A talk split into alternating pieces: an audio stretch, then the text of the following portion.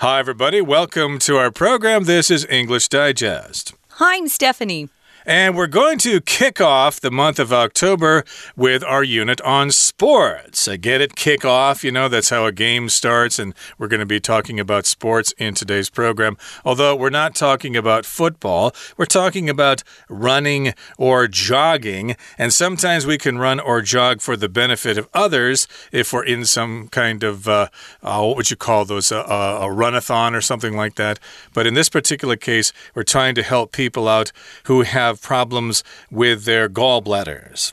No, we are actually going to talk about people who have spinal cord injuries. Oh, that was it, yeah. Yeah. so, we're going to talk about how people participate in this particular race. It's um it's a virtual race, but you can also race in real life if you want to. So, we're going to talk about that. But first, we're going to read through today's lesson.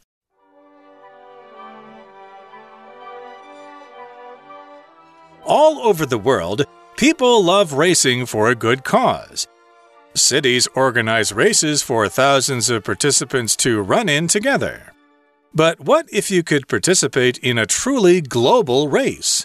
That's the difference with the Wings for Life WFL World Run. This annual virtual race allows anyone with a smartphone to participate, and it makes a big difference in spinal cord injury research. WFL was originally conceived in 2014 as both a virtual and in person race.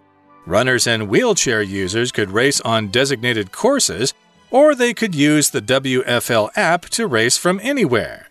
The event went completely virtual in 2020 and 2021 due to world circumstances. But how does a virtual race work? When registering, Competitors can set a goal for how long and how far they run, making the event suitable for participants of any level. At a specified time on race day, the starting signal sounds on the app, and racers take off. 30 minutes later, a virtual catcher car is released to overtake participants one by one. Each person's race time finishes once they're passed by the car. All of the proceeds from this run go to support research on spinal cord injuries. Such injuries can severely impact the use of people's limbs and cause other health complications. By funding studies around the world, WFL hopes to assist researchers in finding a cure. If a virtual race for a cause sounds like your speed, you can sign up for 2022's WFL World Run which will happen on May 8th next year. Okay, guys, let's get started. Let's take a look at the title A Global Run for a Good Cause. You'll often hear people talking about a good cause. They're doing something for a good cause or you're supporting a good cause. It just means they're doing something or giving or donating money uh, or their time to um, some sort of organization that helps the needy, the poor. Uh, the disabled. There are a lot of good um, charitable organizations out there. There are also some charitable organizations out there that uh, uh, don't do much good. So make sure you know a lot about any sort of charity that you donate your money to before you do it. Some of them don't actually use the money for people who need it. So be careful with that. But uh, a good cause is just something to help others that need help. So this is a good cause. It's a global run. So it's going to affect people all over the world. And they've named this particular run, uh, it's a virtual race actually, Wings for Life. Okay, so the first paragraph begins by saying, All over the world, people love racing for a good cause. People love racing uh, to be competitive sometimes. If you enter, say, the Boston Marathon or something like that, you're just entering in order to win or to do well and stuff like that. But we have these charity athletic activities that people can run in, and then they look for people to pledge money. Like I'll pledge, say, 10 US dollars for every mile that you run or something like that. And uh, when I was a kid, of course, we had the walkathon. I can't remember the um, government agency that was or what the charity was, but basically, yeah, you were going to walk 20 miles and you find sponsors to give you money for every mile that you walk. So that's what this is talking about. You're racing for a good cause. You're trying to raise money for charities. Yeah, it's really a good thing. So, cities organize races for thousands of participants to run in together. So, if you're a participant in something, you are participating. You're getting in there, you're actually involved. Another word we use for people who often are not actually participating, but maybe watching something, or they're in the stands as a fan, those are called spectators. But here we're going to be talking about those who are participating or the participants. Exactly. So, of course, these uh, races involve thousands of participants and they all run together at the same time. But what if you could participate in a truly global race? Most of the time, these races for a good cause uh, take place locally, maybe here in Taipei, in Kaohsiung, in Boston, as I said, in London or whatever. But we're asking this question what if it took place on a global scale? What if you could participate in a truly global race? I don't know how you would do that, but that's the difference with the Wings for Life World Run. And it's uh, abbreviated with the letters WFL, Wings for Life. It's annual, as we're told in the next sentence. Annual is something that happens every year. So we might have an annual uh, Christmas party, an annual Chris, uh, Chinese New Year party. Those just happen once a year. Virtual means it's not happening in real life, it's happening via computer, usually. We're using some sort of technology for you to participate. So, you've probably seen a lot of virtual reality videos at this point. There are a lot of them out there. Uh, this is an annual virtual race, and it allows anyone with a smartphone to participate. You just have to have a smartphone. You can't just have one of those old fashioned phones. You have to have a smartphone because it needs to be connected to the internet for you to, to, for you to participate. It says here it makes a big difference in spinal cord injury research. Uh, your spinal cord, of course, is that backbone you have uh, that is so important. If something happens to your spine, that's the noun form of that word spinal.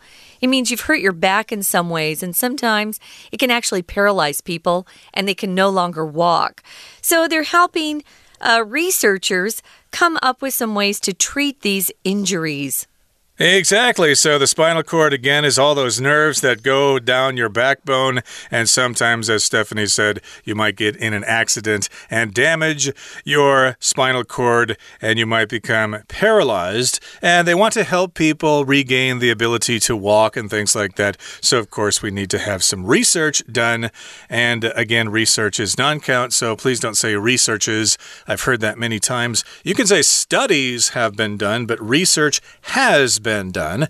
And moving now into the second paragraph, it says WFL was originally conceived in 2014 as both a virtual and in person race. So, again, as Stephanie said earlier, virtual has to do with the internet or being on the computer, and being in person means you're actually there at the race. Your body is there, and you don't need to have your smartphone to be there. you're not pretending, you're not online, pretending you're actually there in person. It's funny how we have to say that now. Mm. It's an actual in person race that never used to be possible before to have virtual races. So we've got runners and wheelchair users. They can race on designated courses. If something's designated for something, it just means it's been set aside to be used in a particular way or perhaps by a particular person.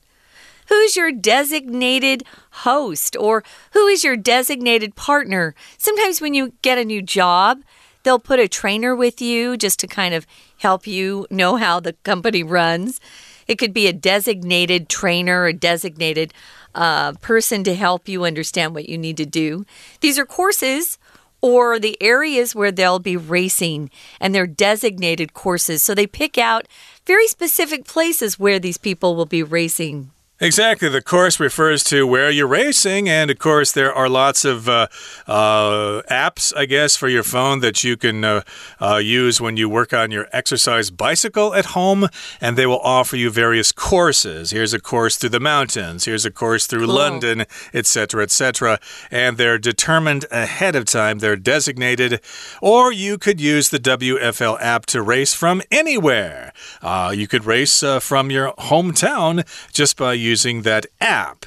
And the event went completely virtual in 2020 and 2021, which uh, of course is this year and last year, and that was due to world circumstances. And I don't think I need to tell you what those circumstances were.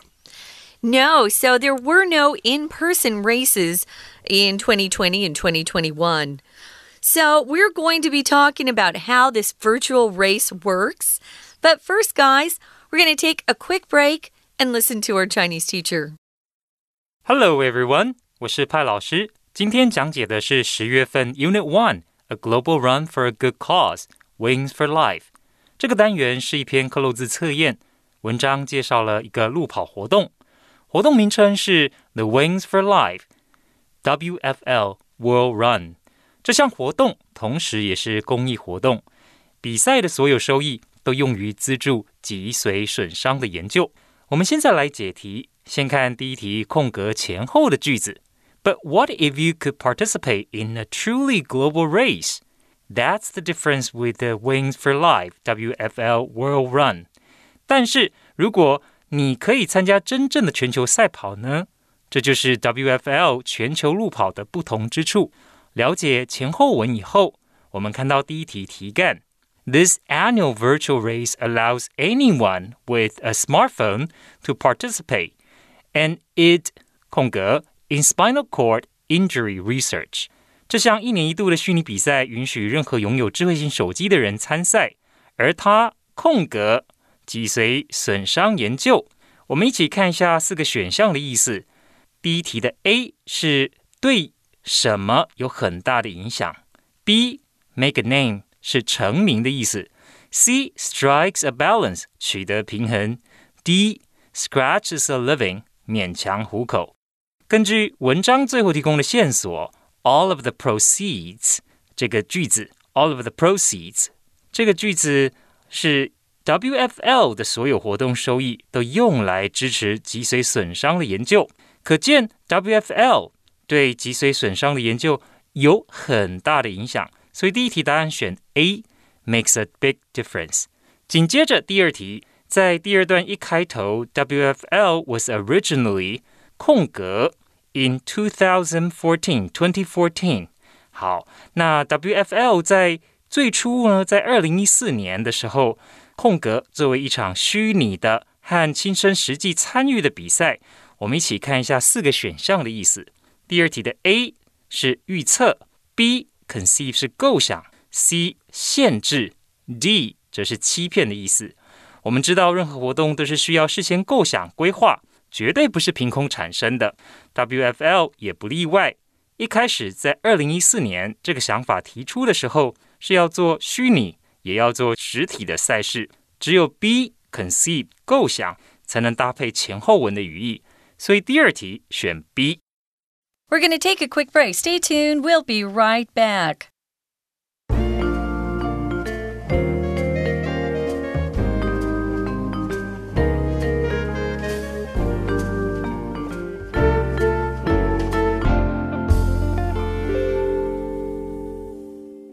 Okay, let's continue to talk about this global run for a good cause. And again, it's called Wings for Life. And it's an annual virtual race, and anyone with a smartphone can participate. And if you participate, you can make a big difference in spinal cord research or spinal cord injury research. Again, the idea first came out in 2014. It was supposed to be both online or virtual, and it was supposed to be an in person race. And again, uh, you could run, you could use a wheelchair or whatever, and they have these determined, predetermined, or designated courses.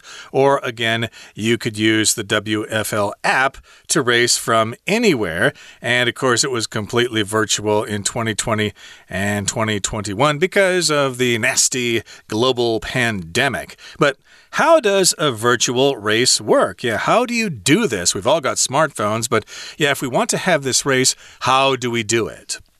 Well, the first thing you've got to do, of course, um, is register. So if you register for some sort of competition or race, it usually means you're filling out a form of some type, giving them your name, your contact details, things like that so that they know that you want to participate. So if you're participating, we're going to call you a competitor now. You can set a goal for how long and how far you want to run. I would probably set a goal for maybe a half a mile, hmm. and maybe that would be enough.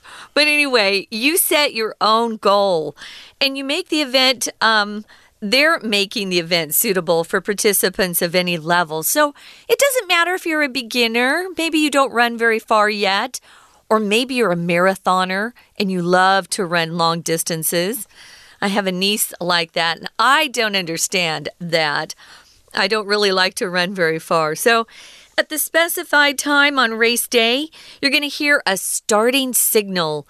If you watch a lot of competitions like this, or if you've participated, you know that at the start line or the starting line, they usually have some official there with a gun. It's not a real gun. But when it's time to start, the, the shot will fire and you'll hear that signal.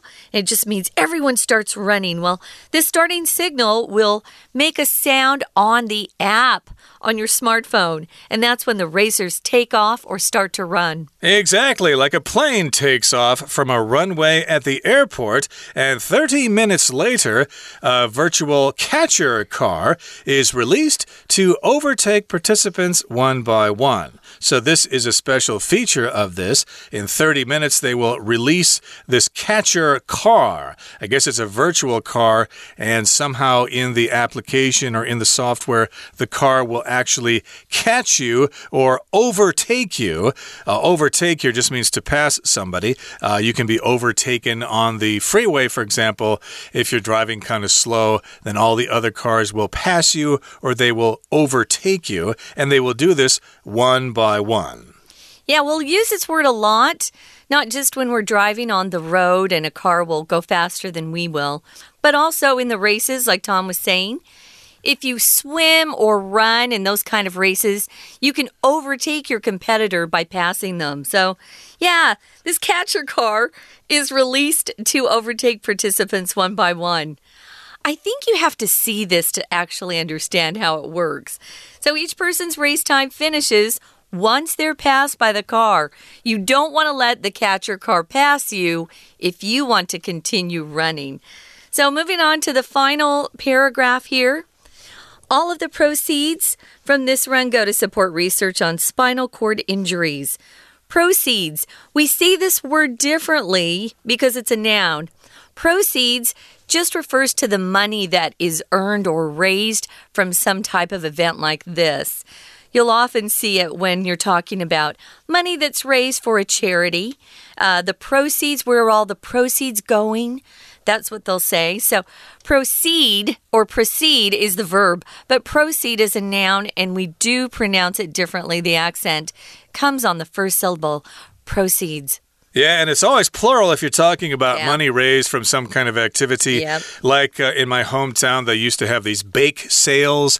Uh, ladies in the town would uh, bake pies and cakes and uh, bread and stuff like that, and then they would sell it, and then the proceeds would go to some, say, animal shelter or for a food drive to give money to poor mm -hmm. people mm-hmm. and stuff like that. So in this particular case, all of the money they raise, all of the proceeds from this run, go to support research research on spinal cord injuries, and such injuries can severely impact the use of people's limbs and cause other health complications. So, severely here is an adverb, it just means to a high degree. And of course, uh, if you've suffered such an injury, say in a car accident or something like that, hey, it uh, severely changes your life. You can't really use your limbs, especially if you get paralyzed from the neck down. My goodness, you could not move your arms or your legs. And, uh, or if you uh, uh, are paralyzed from the waist down, then you can't move your legs, but still that makes it uh, impossible to walk. You can still get around in a wheelchair, but still it severely impacts the use of your limbs and your life changes big time, and you might have other health complications. Complications are things that happen as the result of something. So, of course, if you have such an injury, there will be other things wrong with you as well that you need to pay attention to. You'll often hear it uh, on medical shows. A doctor perhaps just performed surgery on a patient and you know, they expected the, the, the surgery or the operation to be quite simple, but there were complications. Complications in medicine just means a, a secondary condition or even a different disease uh, was created due to the first one, uh, due to unforeseen uh, circumstances. So you don't want to hear that. Oh, there were complications. Uh, maybe they couldn't stop the bleeding and the patient passed away. Anyway, uh, other health complications often happen when you are talking about people who have hurt their spinal cord. So, by funding studies around the world, WFL hopes to assist researchers in finding a cure. They're always trying to find cures for diseases and these long term conditions, of course, and we all hope they do, of, of course, especially if you have friends and loved ones who are suffering from spinal cord injuries. Indeed. And of course, uh, they're doing this to help those people with such injuries. Hopefully, they will come up with some solutions in the future. This sort of reminds me of that ice bucket challenge that was so popular, gee, about maybe four or five years Yeah. ago. It's already been some time, but they were trying to raise money for research regarding ALS, which is, uh, what is it, uh, arterial lateral sclerosis or something like that, or Lou Gehrig's disease, as uh, we sometimes call it in the USA. But uh, this is for people who are suffering from spinal cord injuries, and that's what they're trying to do. And we've got this phrase. They hope to do this. And of course, we're referring to this organization or this activity as a single unit. So it hopes to assist researchers in finding a cure. That's what they hope to do. You might be asked this question What do you hope to do in the future? Well, I hope to go to university, I hope to travel the world, things like that. So, uh, if, if a virtual race for a cause sounds like your speed, you can sign up for 2022's WFL World Run. It's going to happen on May 8th next year. So, if something sounds like it's your speed, it just means something that would appeal to you, that's kind of just right for you. Um, we'll often say it when we're talking about uh, maybe a new hobby or something. Oh, that sounds just like my speed. Or, you know, that sounds like it's just up my alley. That's another phrase we use. It's something I think I would be interested in. If you are, guys, you need to make sure that you get signed up, which also is another way to say register. So you sign up for a class, you sign up for an event. You usually fill out a form, just like you do when you register for something. Uh, is this something that looks interesting to you, Tom? Uh, well, maybe, but uh, you know, I'm not really a good runner. I've got some knee problems. You're a biker. Uh, yeah, I uh, ride my bicycle now. Uh, I used to jog many years ago, but uh, I've lost all the cartilage Ugh. in one of my knees. Ow. And uh, I can't get the insurance to pay for an operation, so I have to be very careful with my knee. So hopefully, maybe they'll come up with some other ways to participate in this activity other than running. They did say that you can use a wheelchair if you want Sure. to. So uh, I think we have a spare one, a spare one around the house somewhere. So maybe I could use that. But uh, you know, if I could participate, I certainly would sign up for next year's World Run, and it will happen on May 8th next year. And uh, hopefully, it will be both in person and virtual at the same time. Sounds fun. Right now, guys, we're going to listen to our Chinese teacher one more time. 前文提到武汉肺炎疫情全球肆虐， 因此二零二零和二零二一两年都改成只有虚拟的赛事。But how does a virtual race work？那到底这种所谓的虚拟赛跑是怎么样运作呢？我们接着看到第三题，When registering，第三个空格，can set a goal，可以设定目标。